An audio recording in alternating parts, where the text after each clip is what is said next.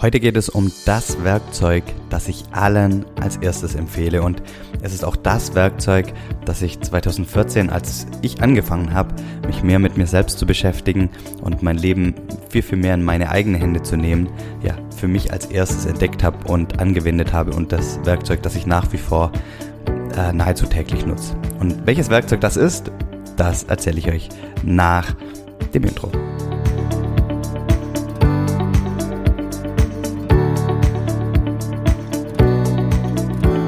Hallo und herzlich willkommen bei Familienmensch, dem Podcast, der dich dabei unterstützen soll, ja, erfolgreich ein Unternehmen zu gestalten und gleichzeitig Familienmensch zu sein. Ich habe die Absicht, positiv durchs Leben zu gehen. Ja, die schönen Seiten des Lebens zu sehen und zu genießen und alles, was ich tue, aus einem Gefühl der Fülle herauszumachen und nicht aus einem aus einer Mangelhaltung. Und das hat jetzt nichts mit positivem Denken zu tun und dass man sich alles schön redet, sondern eher mit einer Grundhaltung zum Leben, die Chancen sucht und inneres und äußeres Wachstum anstrebt. Und jetzt, weil ich es gerade gesagt habe, Mangel und Fülle, was bedeutet das eigentlich? Ganz, ganz viele Menschen ähm, leben in einer Mangelhaltung und ähm, man hört dann häufig so, so Aussagen wie, ja, erst wenn ich, wenn ich den Job erreicht habe, dann bin ich glücklich. Erst wenn ich dieses Einkommen erzielt habe, dann bin ich glücklich. Erst wenn das und das Ereignis in meinem Leben ein, eintritt, dann kann ich glücklich sein. Dann ähm, ja, bin ich erfüllt. Und das ist so eine Mangelhaltung. Und ähm, es ist viel, viel wirksamer, wenn man eigentlich aus so einer Fülle heraus lebt und dass man sich äh, eingesteht, dass man eigentlich alles im Leben hat, um auch heute schon glücklich zu sein. Und das Werkzeug, das ich euch vorstellen möchte, ähm, unterstützt das total. Und ich gehe aber nochmal einen Schritt zurück, 2014, nachdem ich angefangen habe, mich selbst bewusster und zielgerichteter zu führen, ähm, habe ich mir Gedanken gemacht oder oder als ich gesagt habe, okay, ich möchte bewusst und zielgerichtet durchs Leben gehen, habe ich mich, habe ich natürlich ganz, ganz viele Podcasts ähm, gehört, ich habe Bücher gelesen und so weiter und so fort. Und, und dann ist, wird ganz häufig ein Werkzeug genannt, was man unbedingt in, in, in seinem Alltag integrieren soll. Und auch das habe ich dann äh, angefangen und, und nutze es heute noch. Und das, äh, ihr kennt das wahrscheinlich alle schon und man hat das schon total oft gehört, aber was meine Erfahrung zeigt, die wenigsten machen es kontinuierlich. Und zwar jeden Tag drei neue Dinge aufzuschreiben, wofür man dankbar ist. Und genau das mache ich seit, seit seit der Zeit. Ich schreibe mir jeden Tag drei neue Dinge auf, für die ich dankbar bin. Und also ich mache das nicht jeden Tag, ich mache das jeden Werktag. Am Wochenende ähm, bin ich total routinenfrei und ich mache das auch immer dann am Werktag, wenn ich zu Hause bin oder auch am, am, am Flughafen. Immer dann, wenn ich ähm, an meinem Journal arbeite, ist das das Erste, was ich dann mache. Und warum drei neue Dinge? Ähm, weil nur wenn man sich drei neue Dinge ähm, jeden Tag vornimmt, für die man dankbar ist oder sich ja, drei neue Dinge aufschreibt, die man, für die man dankbar ist, dann kommt man auch ins Detail.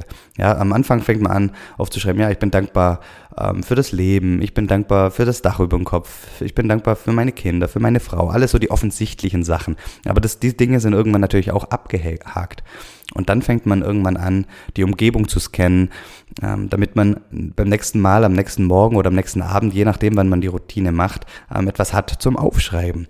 Und das Großartige ist, nach ein paar Wochen ist es so total verankert im Leben, dass, dass man auf einmal überall die schönen Sachen sieht. Ja, man, man denkt, boah, der Wind ist aber heute auch ziemlich cool, ähm, weil, weil der, der, der ja, lässt, lässt, lässt die Bäume, die, die Blätter so schön rascheln. Man, man nimmt die Vögel wahr, man nimmt auf einmal Blumen ähm, wahr, die man vorher nie gesehen hat.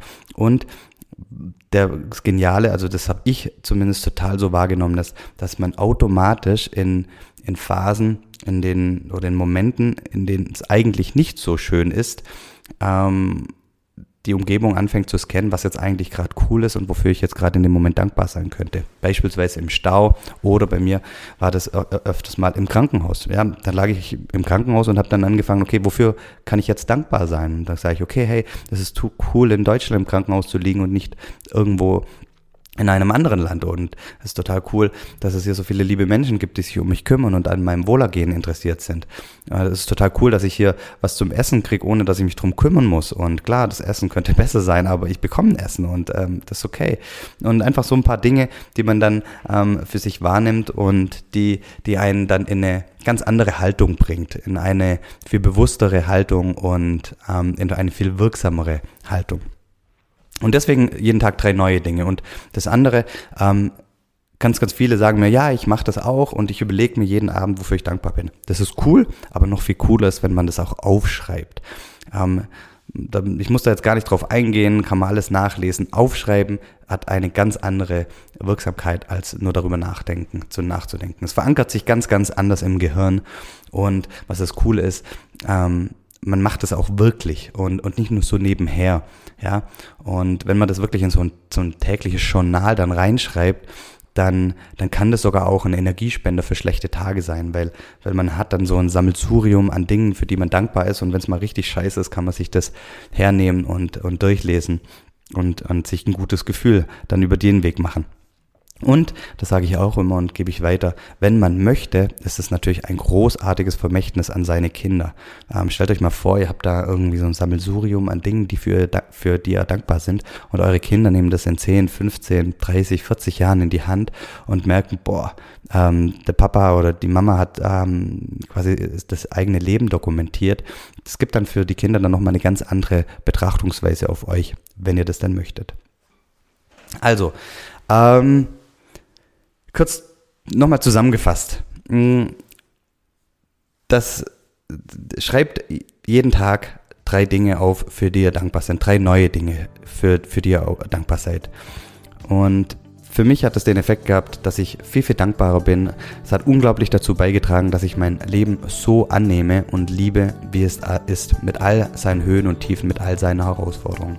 Und daher möchte ich dich dafür begeistern, dass du heute am besten, heute Abend oder morgen früh, wann es für dich in deinen Alltag reinpasst, dass du dir einen Zettel nimmst, einen Block nimmst, ein Journal nimmst, was auch immer für dich passt und drei neue Dinge schreibst, für die du dankbar bist. Das kostet dich ein, zwei Minuten jeden Tag und glaub mir, nach 30 Tagen, zieh es als Experiment, mach es einfach mal 30 Tage durch, aber ich verspreche dir, nach 30 Tagen möchtest du nicht mehr damit aufhören. In dem Sinne, vielen, vielen lieben Dank fürs Zuhören. Ich wünsche dir alles Gute, einen großartigen Tag und ganz, ganz viel Spaß dabei. Tschüss.